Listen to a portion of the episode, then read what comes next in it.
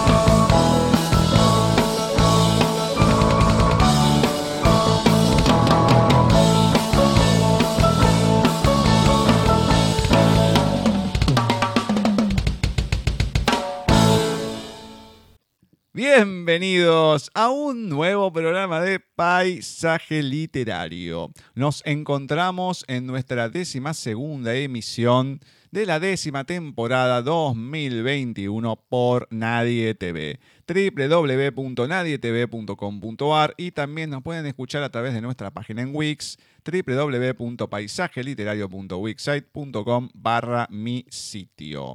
Un nuevo programa 21 de abril de 2021, en donde vamos a agradecer en primera instancia a Lobo, que estuvo con otro especial estupendo de Litera Rock, con mucha música, con las letras de esas canciones y el porqué de las mismas. Así que muchas, muchas, muchas gracias Lobo.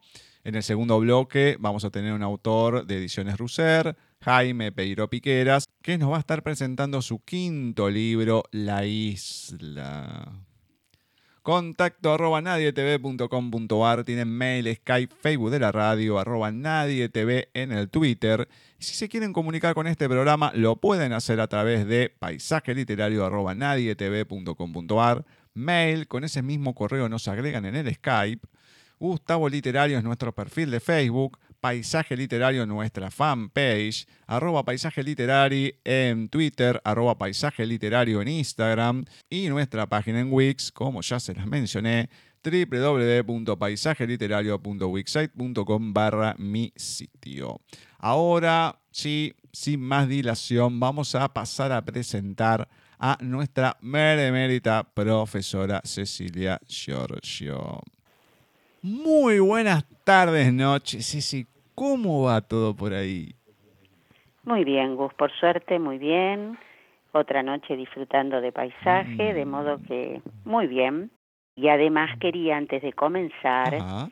eh, nos pone muy contentos cuando recibimos mensajes tan lindos como, como hemos recibido estos últimos días de Graciela Prego, que fue una de nuestras hermosas entrevistadas con la senda del jabalí, de Pedro González y de Irenia Becia, que hace alusión también a Graciela y su libro. Así que para los tres, bueno, todo nuestro cariño y saben que aquí estamos para esperar nuevos escritos de ellos. Eh, obviamente. Muchas gracias. Todas palabras lindas.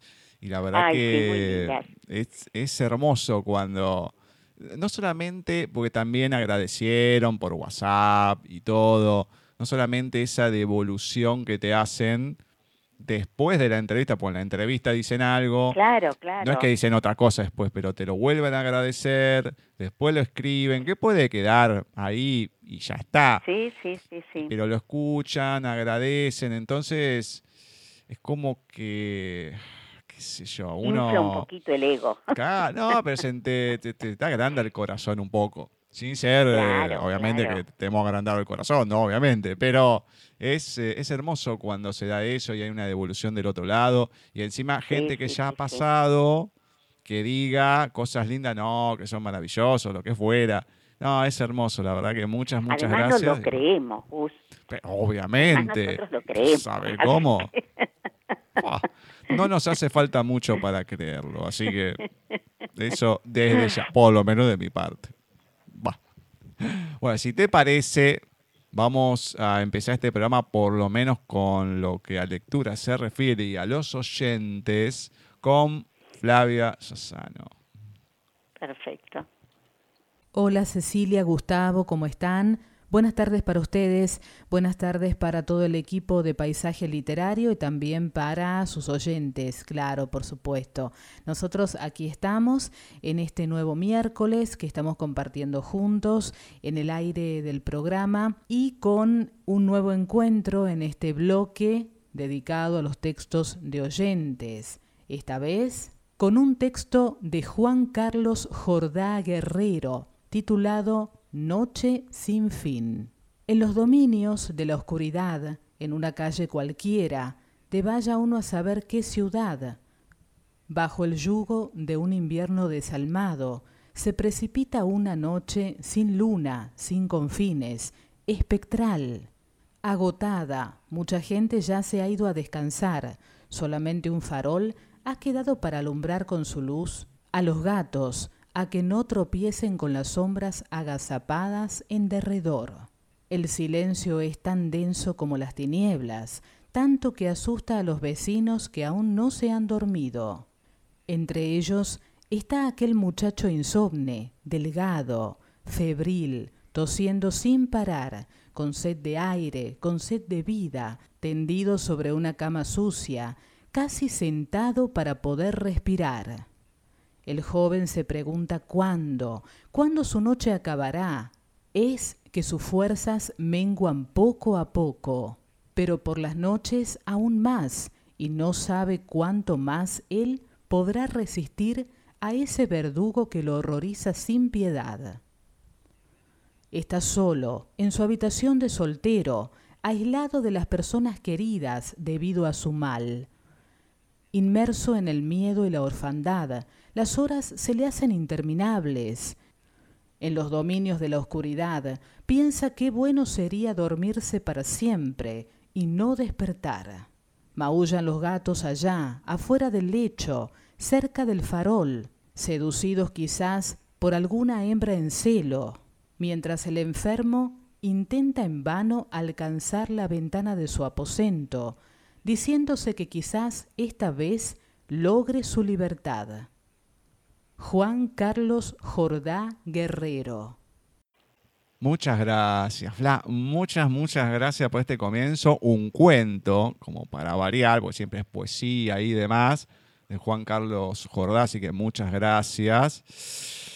Y empezamos otra vez de una Empezamos manera otra vez, dura, ¿eh? medio oscuro. ¿Cuándo su noche acabará? se pregunta el joven. Que sus fuerzas menguan poco a poco, pero por las noches aún más. Y después, más para el final, inmerso en el miedo y la orfandad. Dios mío, es como que dos temas duros, complicados, pesados. Bien, le agradecemos a los dos, pero una manera de empezar particular. Veremos cómo sigue esto ahora.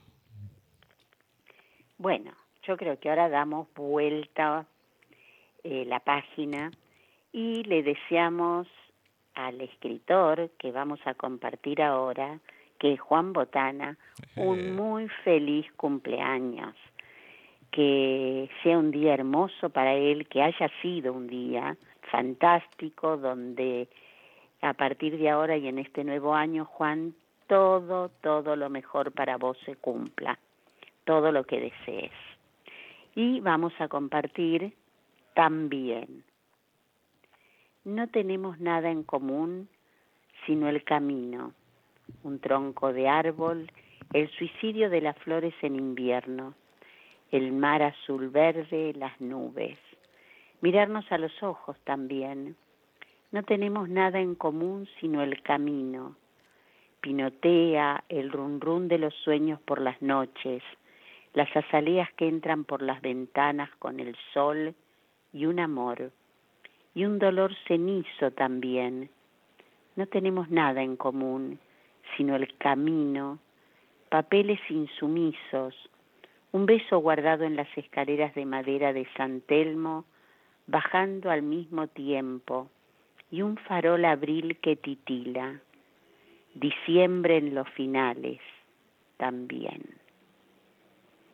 También de Juan Botana de su libro Amores Truncos. Mm, bueno, muchas gracias, Juan. Obviamente, es muy, muy, muy, muy feliz cumpleaños. Y seguimos, ¿eh? Mm, ya cuando mm. algo empieza medio oscuro y tenebroso, es como que. esta este poesía es hermosa, ¿eh? Programa difícil. No, sí, obviamente, obviamente. Sí, sí, sí. Así que muchas, muchas gracias, Juan. Em, no sé si lo que viene ahora, me parece que Blanca viene medio mal. Esta última época. Me da la sensación, o yo vengo eligiendo justo los que no son indicados, pero este es el más reciente que tenemos, ¿no? De los anteriores y demás. Primero la tenemos que felicitar. Vamos a contar, desgraciadamente el año pasado, con todo lo que sucedió, había quedado en el paro y ahora encontró trabajo. Así que, primero y principal, la felicitamos por eso. Y ha escrito algo. Ella siempre está volando con la imaginación y todo le surge a un escrito, que es algo totalmente diferente a lo que pasa. Pero esos disparadores que siempre contamos. Así que en esta ocasión les voy a leer de Blanca Marqués, estimados clientes. Estimados clientes, IKEA les recuerda que quedan 15 minutos para cerrar sus puertas. Nuestros operadores los esperan en líneas de cajas. Gracias y hasta siempre. Adriana, al escucharlo, descorre el pestillo del retrete, se acomoda la ropa, y con un gesto casi automático quita una mancha invisible de su falda con la uña. Sale del cubículo y con determinación se dirige a la sección de camas. Se siente salmón yendo contracorriente, esquivando a las personas que se dirigen a las cajas a pagar insustanciables artículos. Espátulas y paños de cocinas compiten con las sábanas ajustables por el primer puesto de ventas. Adriana sortea carros abarrotados y gente consumista y feliz. La exposición de la casa de 30 metros cuadrados, sumum del aprovechamiento de espacio, la recibe acogedora. En un rápido movimiento, se esconde tras la cortina de la minúscula ducha el hilo musical se interrumpe bruscamente, dando paso a la música elegida en listas de Spotify por los trabajadores nocturnos. Adriana ya sabe que a las 11 la chica rubia echa un último vistazo a la réplica hogareña y a las 7 de la mañana un muchacho le da el relevo. Les considera su pequeña familia. Se quita los ajados zapatos y se deja ropar por un cálido edredón con olor a plástico. Tiene ocho horas por delante. Otra noche que no ha tenido que pasar al raso. Se duerme al instante. Estimados clientes, Blanca Márquez. Mm. Durito también, ¿eh? durísimo, durísimo. Por eso decía que es como cuando uno empieza duro, es como que sigue, es como que nos cuesta remontar en este programa una temática, pero muy duro.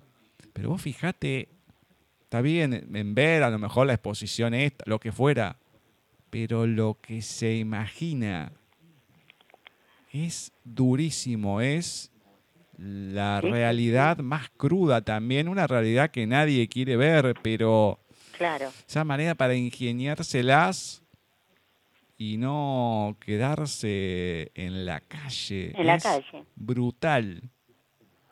Brutal. Y todos los días tener que ingeniárselas y que no te agarren, obviamente, para Claro. poder pasar la noche. Es, pero durísimo en todo el amplio sentido de la palabra. Muy duro, muy duro. Pero le agradecemos lógicamente a Blanca y esperemos que siga. No importa cuál sea la temática, pero venimos conociendo a otra Blanca, creo. A otra blanca, Mm, exactamente. otra faceta de, de Blanca, así como las lunas. Bueno, hoy no sé en qué la encontramos, pero viene, viene, viene, viene dura últimamente. Bueno, vamos a ir ahora a otra historia que viene también bastante cruda, aunque no parezca muy gótica por momentos, del comerciante de emociones del señor Salvador Ortiz Serra Dicha en la voz de Vanina Molina. Muy buenas tardes, noches, Molina. ¿Cómo va todo por ahí? Buenas tardes, noches, Gus, oyentes, equipos, ¿cómo están? Bien, bien. Por suerte, todos tranquilos, como suele pasar. Alguna cosita que, bueno, siempre sucede en la semana, todo, pero nada, nada grave, nada del otro mundo. Por suerte. Mm. No estuvo spoileando la leyenda del manantial de los romanos, ¿no? No podría spoilear algo que no conozco, así que le diré que, que- hablando de spoilear, la otra vez me acordé de una entrevista que habíamos tenido con un argentino, Jorge Goyeneche, y que se percató, dice, noto del esfuerzo que haces por no usar la palabra spoilear. Sí, a mí no me gusta, dice Cecilia, así que cuando escuche esto me imagino cómo se pondrá con la palabra spoilear. Pero le voy a decir que la culpa es tuya, obviamente. Bueno, eh, yo no estuve en esa entrevista y a mí no me pueden decir que no lo utilice. Sí, Bueno, en realidad a partir de ahora sí, pero no lo sabía. Fue, ponele, ponele. Bueno, qué personaje este de Valeriano, ¿eh? Que se encuentra Sebastián y, y un poco hablando, y qué raro. Corazón. Es un poco parecido poco a Sebastián. tiempo. Poco parecido, sí. Yo lo veo parecido más al, al escritor que, que a Sebastián. Pero, sí, puede ser. Puede ser, de cierta manera. Es que, es que Sebastián Plaza tiene mucho del escritor, pero no vamos a estar develando intimidades de, de- de nuestro querido Salvador Ortiz Serradilla. Sí, por los zaparrastrosos dice usted que estaba vestido antes y todo. Qué feo eso que esté diciendo el pobre Salva, ¿eh? Qué Eso lo dijo usted, cuánta maldad hay. Eh, para nada. Todo con cariño, obviamente. Bueno, ¿Qué Gus, pasa? ¿Qué todo pasa? muy lindo, pero yo estoy recontra intrigada y quiero saber la leyenda del manantial de los romanos. Hmm, a ver. ¿Recuerda la leyenda del manantial de los romanos? Pues, dijo Sebastián un poco ruborizado. En la desaparecida venta de las torres, junto a la Plaza del Salvador, se servía un caldo de puchero que sanaba a las personas. El agua que se utilizaba se recogía de un antiguo manantial que brotó de las mismísimas ruinas de Itálica. Los ánimos se realzaban a todo aquel que degustara el caldo.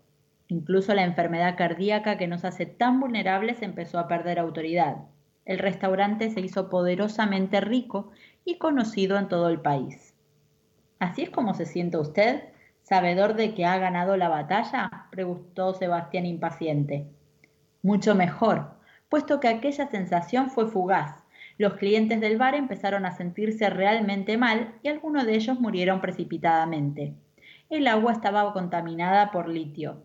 Una curiosa historia, ¿verdad? Dejando a un lado el tema del litio, las personas que me ven sonriendo por la calle, sin motivo aparente, me preguntan si guardo un frasco con agua del manantial de los romanos. Valeriano rió alocadamente mientras se servía un vaso de ginebra. Perdone que no le ofrezca, pero es por su bien. Y por el mío. Esta ginebra es muy difícil de encontrar, dijo cariñosamente tras un trago. Pero no se preocupe, me he convertido en la persona más generosa del mundo. Aquí tiene un delicioso licor de almendras. Es maravilloso y no tiene ni un ápice de alcohol. Sebastián agradeció el detalle con una sincera sonrisa y con un sorbo inmediato. Empezaba a oscurecer. Las farolas parpadearon hasta encenderse en el centro de la ciudad. El único sistema eléctrico de Sevilla que se reparó tras la tormenta solar fue aquel que suministraba corriente a los grandes monumentos, bancos, gasolineras, hospitales y centros comerciales. El resto de Sevilla vivía entre luces y sombras. Las personas con un importante poder adquisitivo, no dudaban en instalar en sus casas generadores de electricidad. ¿Qué piensa hacer con su nueva vida? Aprovecharla al máximo. El corazón que me van a implantar tiene unas pulsaciones estimadas para vivir 20 años más si todo va bien. La operación es peligrosa. No crea que cometeré los errores del pasado. Este vaso de ginebra es una excepción, rió.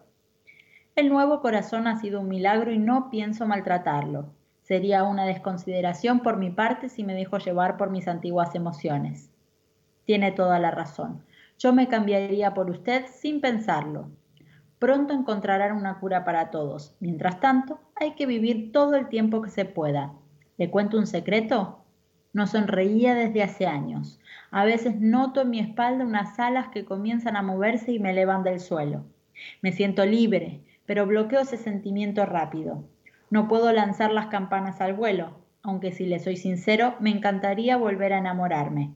Los besos con amor son diferentes, muy dulces cuando se dan y muy amargos cuando se pierden.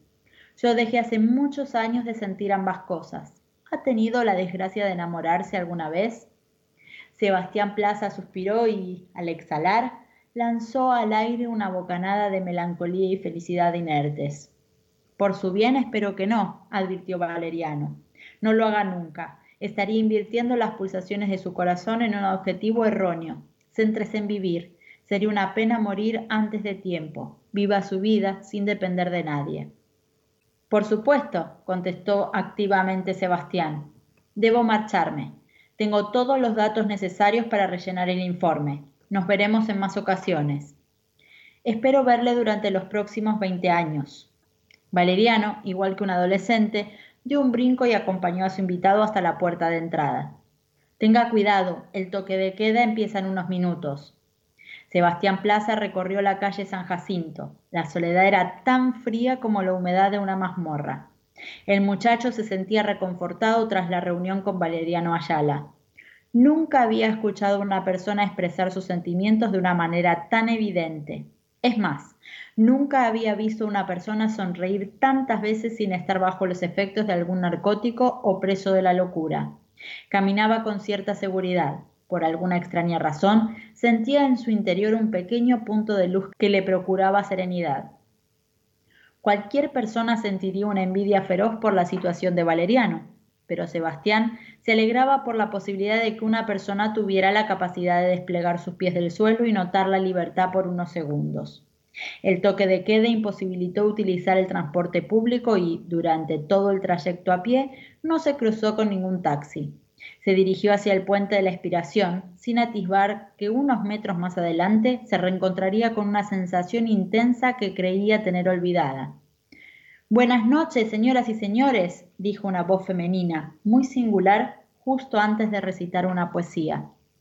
Las rimas y las leyendas vamos de la mano de la complicada tarea de emocionar con las palabras. La gente piensa que somos buenas compañeras en las lides literarias, pero se equivocan. Como leyenda tradicional que soy, no aguanto el refinamiento de un amplio sector de las rimas. De verdad que son inaguantables con su métrica perfecta sus sinalefas y su ritmo embregador. A mí me gusta utilizar las frases a mi antojo, frases cortas para crear acción y largas para serenar los acontecimientos o crear suspense, sin grilletes que coarten mi estructura. En fin, al tratarse de una parte importante de la historia de Sebastián Plaza, haré una excepción otorgándole cierto protagonismo a las siguientes rimas. Venturosos de oír mi corazón, por venir a este teatro aguerrido que saca la razón a la razón. La vida es desdichada para crecer, deje fluir sus escasos sentimientos y la felicidad podrá merecer. Sebastián Plaza, motivado por el mensaje rimado, entró con sigilo al inhóspito corral de comedias de Triana, en la calle de Clara de Jesús Montero. Pensaba que aquel lugar había sido abandonado, incluso demolido, la curiosidad lo siguió hasta el interior del patio. La taquicera dormía apoyada sobre un mostrador. Decenas de personas ocupaban varias hileras de sillas de madera. El que en otra época fuera el patio del antiguo Hotel Triana presentaba un elegante escenario que se elevaba del suelo. Aparecía iluminado por luces amarillas, verdes y rojas, y a los lados las habitaciones de las casas presentadas en tres pisos. La rigidez de las columnas y barandas de esta oscura madera contrastaban con los arcos minúsculos de las tejas. La escenografía representaba un bosque melancólico. Los troncos de los árboles eran de cartón y las ramas delgados alambres forrados de papel. Un sendero se perdía en la inmensa espesura. Recordando el calor de la pasión, ofrenda que no debió descuidar, se descubre ante usted esta función, este instante indeciso no revierte, de ningún modo podrá resucitar si lo mira con nostalgia de muerte. Sebastián Plaza levantó la vista hasta reconocer el rostro de tan exquisita poetisa y una dentellada feroz pareció arrancar un pedazo de su alma. Su respiración se aceleró, su estómago se llenó de agujas envenenadas. Al poco tiempo, sus pulsaciones subían por la escalera del delirio. Raiza Sabag hizo una reverencia y desapareció del escenario. El cuantioso público aplaudió con notable interés. Un caballero vestido con una armadura entró en escena. Sus labios alumbran como la luna, mi corazón somete mis designios, pues su ley es sincera como ninguna. Entre versos medievales se fueron sucediendo trovadores, duendes, elfos y hadas que hacían las delicias de los espectadores. El caballero luchó contra dragones y venció a tribus caníbales mientras el bosque se hacía cada vez más denso. En lo alto de la montaña encontrarás a tu amada, dijo un sabio mago. Raiza Sabag, vestida de princesa, apareció en escena con un traje azul claro.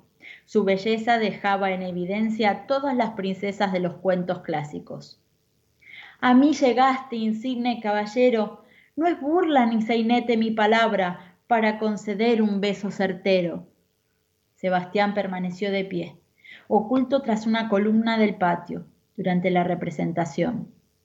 Las palabras de Raiza lo trasladaron hasta la fuente de las ranas del parque de María Luisa. Incluso era capaz de oír el sonido del agua brotando de la boca de los ocho anfibios. Recordó la brisa de la noche y el tacto carnoso de los labios de Raiza forcejeando con su inocencia. Rememoró la batida de sus pestañas, y su medidor de frecuencias empezó a alborotar. Varias personas se levantaron de sus asientos y, cruzando por delante de Sebastián, salieron del recinto indignadas por la menudencia del acto. Otros, en cambio, aplaudieron emocionados el feliz desenlace. El telón cayó y Sebastián Plaza ingirió dos cápsulas para apaciguar su estado de ánimo. Ante los presentes, los participantes de la obra se cogieron de la mano y saludaron al público que aún permanecía en el corral. Raiza se aseguró de dedicar un gesto cariñoso a todo el auditorio. Comenzó por los espectadores sentados a su derecha y paseó su mirada por todos los rincones del patio de butaca. A lo lejos, su mirada pareció encontrarse por unos segundos con el maravillado rostro del comerciante. Sebastián quedó petrificado y se escondió en un rincón de penumbras que procuraba un pórtico del patio. No supo cómo reaccionar. Simplemente se quedó acurrucado entre sus recuerdos hasta que Reisa Sabag y todo el reparto abandonaron el lugar, dejando al joven cubierto por el manto de la soledad como un desterrado que no supo encontrar la piadosa senda de su destino. Y de esta manera damos por concluido el capítulo 3 del comerciante de emociones de Salvador Ortiz Herradilla. Este comerciante de, de emociones que nos lleva y nos trae por distintos caminos. Yo quería retomar solamente una partecita donde la persona que narra dice, como leyenda tradicional que soy, la leyenda, no aguanto el amplio sector de las rimas. De verdad que son inaguantables, con su métrica perfecta, sus sinalefas y su ritmo embriagador. A mí me gusta utilizar frases a mi antojo. Y sigue. Pero, sin embargo, escribe, haciendo una excepción, las siguientes rimas. Venturosos de oír mi corazón por venir a este teatro aguerrido, que saca la razón a la razón. Me encantó porque hay como una, hay dos caras, ¿no? No le gusta, pero bueno, lo voy a escribir. Está muy bueno. Este Salvador nos pone esas cosas muy bonitas. Exactamente. Obviamente seguimos con Valeriano y un poco con el tema de las rimas, que vuelve a aparecer Raiza Sabag, que es increíble. Pero con Valeriano esta pregunta que se suele hacer la humanidad en general, que en realidad es el diálogo que va teniendo con Sebastián, cuando él le pregunta a Valeriano, ¿qué piensa hacer con su nueva vida? Y es un poco lo que nos preguntamos cada uno de nosotros cuando pasa algo, no sé, termina la pandemia, ¿y qué vamos a hacer con esto? Y ahora cuando, no sé, terminamos el secundario, ¿qué vamos a hacer de nuestra vida? O antes que te preguntan, ¿qué vas a hacer de tu vida? Y así es una pregunta que creo que nos viene persiguiendo toda nuestra existencia. Así es. Voy a remarcar dos frases que me gustaron, o para destacar, ¿no? Que un poco que seguimos con la temática. El resto de Sevilla vivía entre luces y sombras. Seguimos con la oscuridad. Y el final, dejando al joven cubierto por el manto de la soledad, como un desterrado que no supo encontrar la piadosa senda de su destino.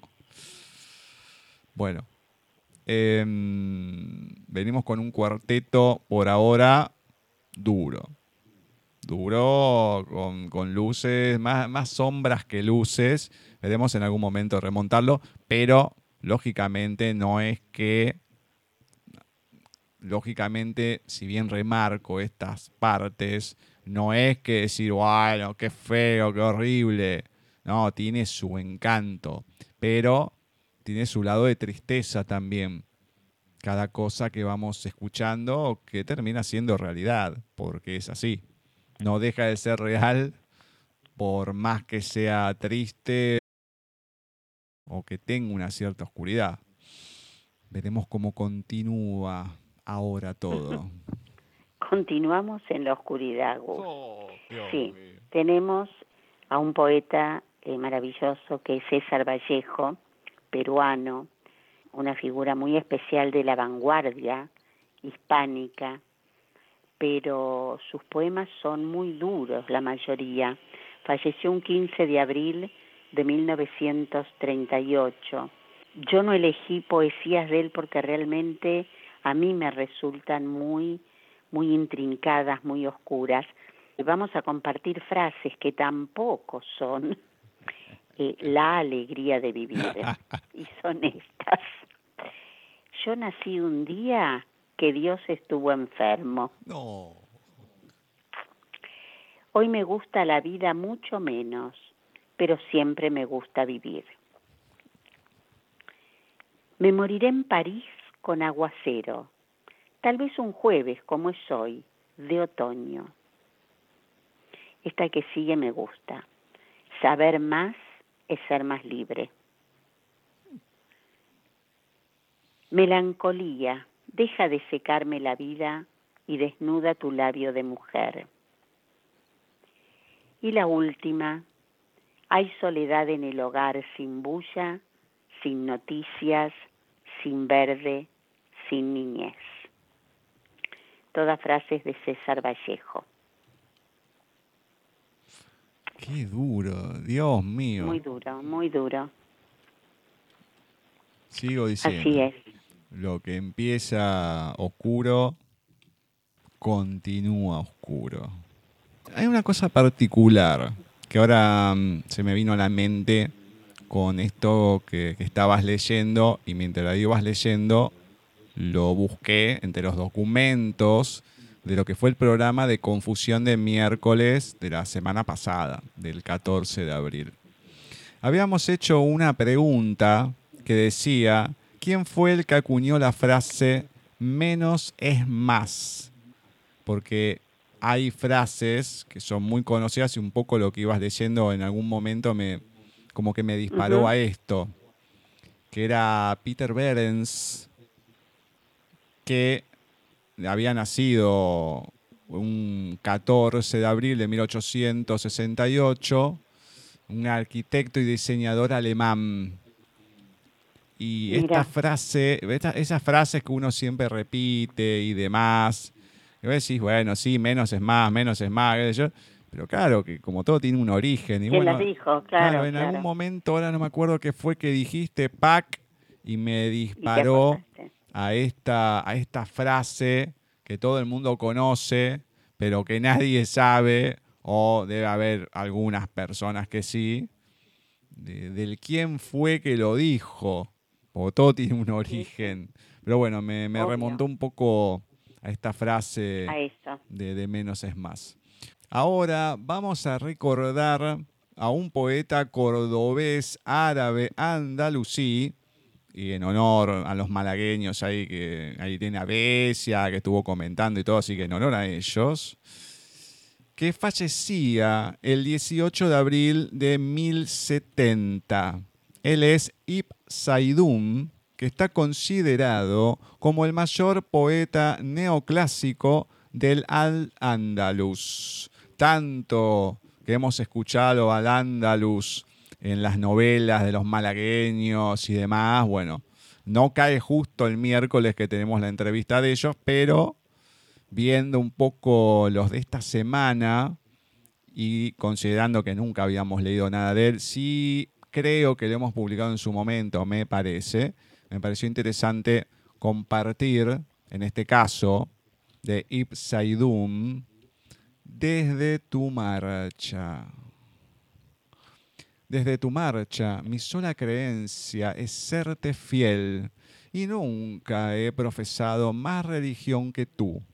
Cuando mis pensamientos te susurran, casi me muero de dolor, pero lo acepto ¿Qué importa que si no soy su igual en la nobleza, cuando en el amor no hay más que iguales? Aunque por amor se inclinara hacia mí, desde su trono excelso la luna de la noche oscura, nadie, excepto tú, podría seducirme. La paz sea contigo mientras dure este amor que nosotros ocultamos y que Él nos revela desde tu marcha Ipsaidum. Muy linda. Y hablando de, de frases, la paz sea contigo. Sí, sí, sí. O sea, otra... Es como... Además, 1070 estamos hablando. Claro, obviamente. Sí, sí, sí. La pasa contigo, las pasos doy. Sería así, ¿no? De, la Biblia. ¿O me equivoco? Claro. No, sí, sí, sí. Es lo que además eh, en las misas se dice, la paz sea contigo. Exactamente. Pero bueno, es como que vamos por bloques. Más allá que también acá la marcha, bueno, podemos tener alguna cierta tristeza, añoranza, no es lo mismo de lo que veníamos leyendo, pero como que marco una frase, me remonta a otra cosa y ahora vamos con otra frase que justo aparece también conocida. Parece como que si todos lo hubiéramos, nos fuéramos ganando. Claro, exactamente. Mm, veremos si sigue en sintonía la muchacha que viene ahora, que dentro de poco se está cumpliendo su onomástico. Hmm, veremos cómo le pega. estamos hablando, como siempre, en esta parte del programa de Marcela. ¿Qué habrá quedado de vos en tus fantasmas que hoy pasean por la cornisa de la tarde? ¿Qué habré dejado olvidado en tu pared de alarmas y relojes que haciendo malabares con el tiempo gritan ausencia cada hora? Los vientos pasan en suspiros blancos, juntando hojas secas que arrastra la lluvia de este enero. No te sigas yendo, quédate en el rumor de esta letra que hoy nos nombra. Mónica Mera. Muchas gracias, Marce. Muchas gracias, muchas gracias a Mónica, obviamente. Y la pucha, ¿eh? Seguimos con la oscuridad. Era que los parió. ¿Qué habrá quedado de vos en tus fantasmas que hoy pasea? Uh, Dios mío.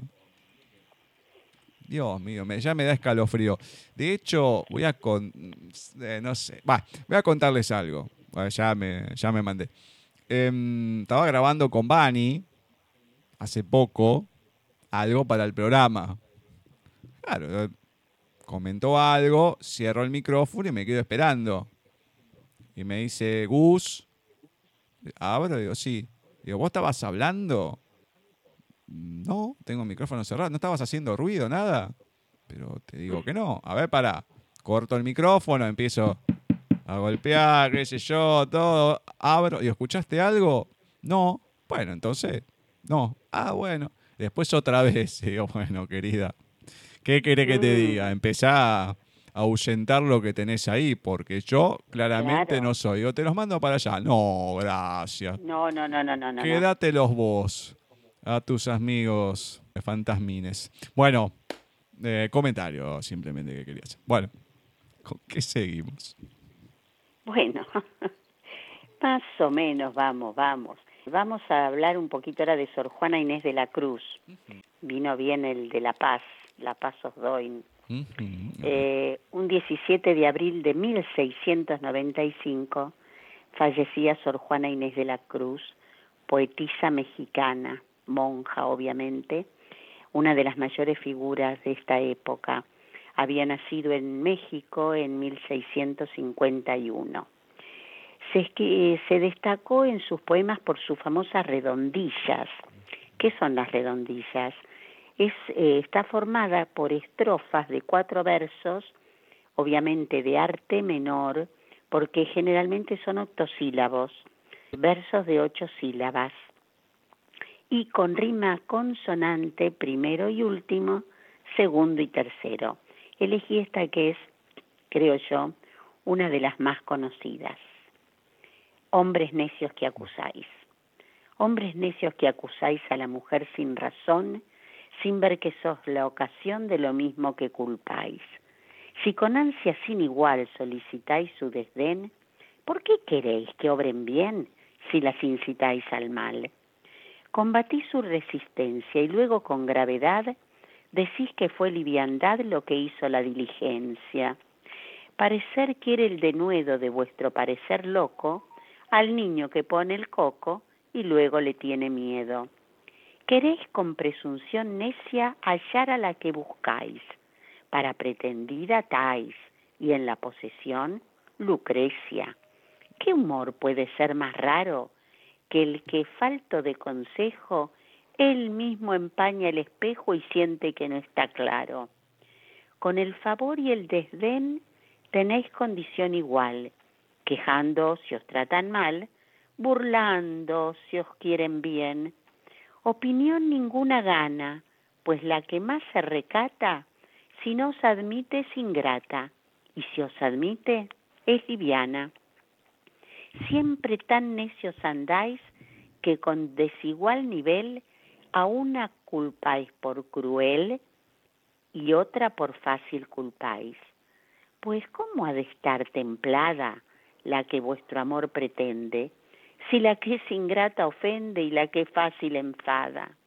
Mas entre el enfado y pena que vuestro gusto refiere, bien haya la que no os quiere y quejaos enhorabuena dan vuestras amantes penas y su libertades alas, y después de hacerlas malas, las queréis hallar muy buenas. ¿Cuál mayor culpa ha tenido en una pasión errada, la que cae derrogada o el que ruega decaído? ¿O cuál es más de culpar, aunque cualquiera mal haga, la que peca por la paga o el que paga por pecar? Pues ¿para qué os espantáis de la culpa que tenéis? Queredlas cual las hacéis, o hacedlas cual las buscáis. Dejad de solicitar y después con más razón acusaréis la afición de la que os fuere a rogar. Bien con muchas armas fundo que lidia vuestra arrogancia, pues en promesa e instancia juntáis diablo, carne mundo. Sor Juana Inés de la Cruz. Oh, Dios mío. Es Em, larguísimo. Todos son extensos sus sí. poemas. Ahora, yo digo, qué loco, ¿no? Que una monja, y por lo general eran, no sé si de clausura o no, escriban así tan mal del hombre, habrán tenido relaciones, habrán sido engañadas, ¿no? Da para pensar muchas cosas. Y digamos que en esa época, hoy tanto no sucede, pero muchas de las que la metían a monja era porque en el pueblo habían tenido una relación que no se sí, podía, sí, o que habían quedado embarazadas, las hacían tener, las mandaban a, a monja de clausura, etcétera, etcétera, Sí, sí, es etcétera. o sea que andás a ver la historia de ella, o a lo mejor de alguna de las que fue ahí, y bueno, y ella escribió Claro. lógicamente. Ahora, la redondilla tiene que tener alguna extensión particular o solamente tiene No, no, no, cada no. estrofa cuatro, es un tipo cuatro romance, versos? no, no. Puede ser, eh, siempre que sean cuatro versos juntos, de ocho sílabas. Claro. Y después vienen otros cuatro y otros cuatro y otros cuatro. No, Sí, no sí, tienen sí. por qué tener Ah, extensión. pero no es como el soneto, son dos cuartetos, dos tercetos, Claro, no, dos no tiene esa tercetos, no, no, estructura. esto es más parecido a un romance, que también es octosílabo, que es todo corrido y que por lo general relata una historia. Claro. Es más medieval el romance. Mm, muy bien, muy bien. Ahora vamos a conmemorar el natalicio de un novelista, guionista y periodista belga francés que nacía el 17 de abril de 1923, Jacques Stenberg. Su trabajo en el campo de la ciencia ficción y de la literatura fantástica y de la impresionante cantidad de microrelatos que escribió, alrededor de 1500, además del guion de la película Jetem Jetem, dirigida por Alain Renier y su participación en el célebre grupo Pánico, lo hicieron mundialmente reconocido. A mí las historias de Jack Stenberg me gustan, porque son relatos, microrelatos a relatos breves. He leído varias veces acá alguno de él. No es que leí toda su obra ni nada, pero cada vez que me encuentro con este autor me gusta traerlo y leer algo de él. Más allá que es un autor que uno puede contar historias cortas y es más sencillo para compartir acá en el programa, lógicamente. Y hoy no es la excepción de Jacques Stenberg, Lo impensable. En aquel mundo en el que la mente humana no podía diferenciar lo vivo de lo inanimado, ni distinguir los elementos que constituían el suelo, los hombres cometieron un grosero desliz que costó la vida de una tripulación. Seducido por la deslumbrante orquestación vegetal que estallaba en medio de aquel paisaje cristalino, un biólogo cortó una planta de colores asombrosos y la colocó en un vaso con agua. Ese gesto fue la causa del incidente. No era una planta. Lo que el biólogo acababa de arrancar era el jefe de los guerreros de aquel mundo. Lo impensable de Jack Stenberg. Muy bueno, muy bueno. Me encantó. Muy bueno. Me encantó. Es corto y te dice todo con lo poco que te está diciendo. Perfecto. Es Muy genial. bueno. Vos fijate por qué pavada de un mundo que no conoces. Sí, sí, Track. sí, sí, sí. Mira lo que sucede. Y bueno. Discúlpenme la licencia. Te pasa por Gil. Averigua primero. Sí, querido. Olvídate. Olvídate. Bueno, vamos a ir ahora con nuestra amiga nuevamente, Flavia Sassano, a ver qué tiene para compartirnos en este último audio que tenemos de ella. El 16 de abril de 1888 nacía Abraham Valdelomar, narrador, poeta, periodista, ensayista y dramaturgo peruano. Está considerado uno de los principales cuentistas del Perú, junto con Julio Ramón Ribeiro. Abraham Valdelomar. La danza de las horas. Hoy, que está la mañana fresca, azul y lozana. Hoy, que parece un niño juguetón la mañana, y el sol parece como que quisiera subir corriendo por las nubes en la extensión lejana. Hoy quisiera reír. Hoy, que la tarde está dorada y encendida, en que cantan los campos una canción de vida, bajo el cóncavo cielo que se copia en el mar, hoy la muerte parece que estuviera dormida, hoy quisiera besar. Hoy que la luna tiene un color ceniciento, hoy que me dice cosas tan ambiguas el viento, a cuyo paso eriza su cabellera el mar, hoy que las horas tienen un sonido más lento, hoy quisiera llorar. Hoy que la noche tiene una trágica duda, en que vaga en la sombra una pregunta muda, en que se siente que algo siniestro va a venir, que se baña en el pecho la tristeza desnuda. Hoy, hoy quisiera morir. Abraham Valdelomar. Y con este poema nosotros estamos llegando al final de este bloque de paisaje literario, deseando que les haya gustado y lo dejamos como siempre en compañía de Gustavo y Cecilia. Gracias por todo y hasta nuestro próximo encuentro. Ay, gracias, Fla. Seguimos. Sí, Seguimos. gracias por otro, otro programa más, pero venía bien, ¿eh? Venía hermoso, pero divino, hasta que ¡zas! apareció. Hoy la muerte parece que estuviese dormida. Hoy quisiera besar. eh, Dios mío, que la noche tiene una trágica duda en que en que vaga la sombra una pregunta muda, en que se siente que algo siniestro va a venir, que se baña Ay, de Dios. peso la tristeza. Dios mío, loco, pero mirá que habíamos remontado un poquito con Sor Juana Inés de la Cruz, con, bueno, Jack Stemmer, veníamos ahí remontando. Hicimos, bueno, vamos, va, ¡pac! Caímos de vuelta. Ah, caramba. Bueno, esperemos que ahora, en esta parte, que suele ser un poco de, humor y demás, bueno, empecemos a remontar por lo menos esta última parte de estas últimas tres lecturas que tenemos en el final de esta sección. Bueno, comenzamos con nuestro querido Wimpy. un texto muy breve. Carpincho. Lo que más le gustaba en la vida a Amiro Rosales era salir a cazar. Iba siempre con el gurí de los recaldes, Casildito, porque perro no tenía. Una ocasión en que aguaitaba la presa, va y siente crujir las ramazones adentro de una isleta de molles. Paso de bicho pesado. Juego aquí un carpincho, dijo Amiro.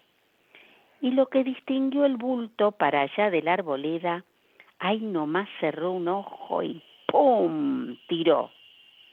Se oyó un bufido y el ruido de un cuerpo al dar contra el suelo.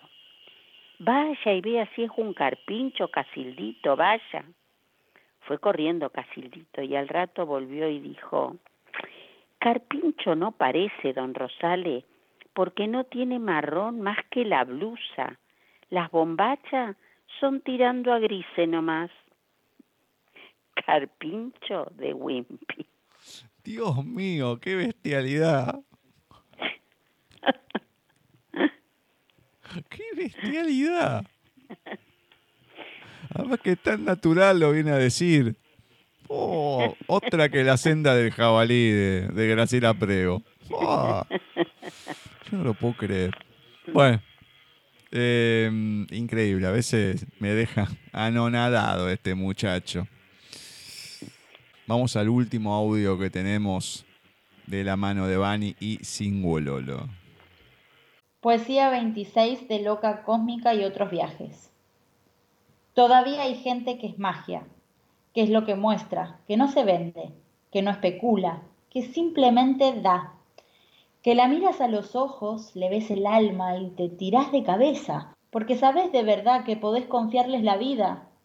Todavía existe gente a la que no le interesa joder a nadie, ni herir, ni controlar, ni reprochar.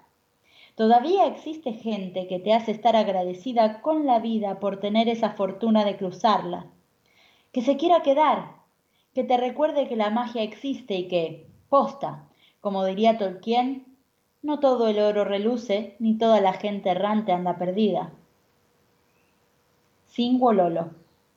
Muchas gracias, Vani. Muchas gracias. Muchas gracias, Singololo, obviamente, que la podemos seguir teniendo con sus textos. Y la verdad que qué lindo que es cuando pasa eso, que todavía haya gente que no le interese joder a nadie. Es cierto, es cierto, muy lindo. Que, no, Se, que no se entienda mal, ¿eh? porque en España estarán pensando otra cosa. Que no, que no, le interese molestar a nadie, porque decir, molestar, ¿cómo que así no vamos a ningún lado? No, no, bueno, que no se entienda mal, ¿eh? por favor les pido. Así que muchas, muchas gracias. Y bueno, y este bloque lo terminamos con qué? con un texto breve de nuestro querido Adolfo Barrera del libro Palmeritas. Y dice así, el perro no ladró, habló. Che, Jorge, tírame un hueso. Jorge se hizo el distraído. Era lógico que el animal le solicitara comida, pero esos no eran modales.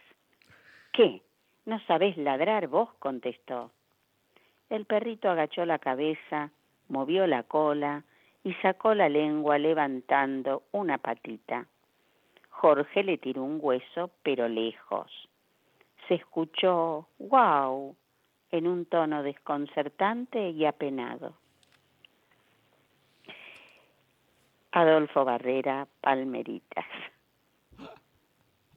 Me encantó. Che, un hueso vos. Pero ¿cómo? ¿No sabés ladrar vos? No lo puedo creer. me, encanta cuando son textos así disparatados. Bueno, pudimos remontar el programa a lo último. Me encanta, me encanta. Siempre la risa te cambia todo. Más allá de que les voy a presentar un tema elegido por José de estas obras fundamentales de la música, vamos a tener en el segundo bloque de este programa a un escritor de Ediciones Russer que viene con su novela La Isla. Él es Jaime Peiro Piqueras. Y lo dicho, a continuación vamos a escuchar Un muerto en sierras, interpretada por el cantautor español Ismael Serrano perteneciente a su primer álbum Atrapados en Azul, editado en el año 1997. Atrapados en Azul es un disco en el que se combina la temática política con temas referidos al amor y a la vida cotidiana, incluyendo algunos toques de humor. A los temas compuestos originalmente para ser interpretados solo a voz y guitarra, se le incorporan los arreglos de Álvaro de Cárdenas, Freddy Marugán y Alejandro Monroy. Nadie te ve. Hacemos lo que queremos hacer.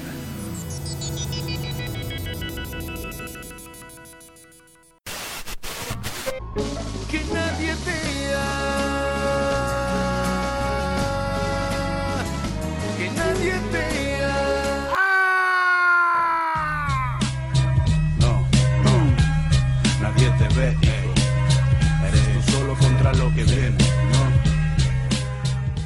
Paisaje literario. Paisaje literario.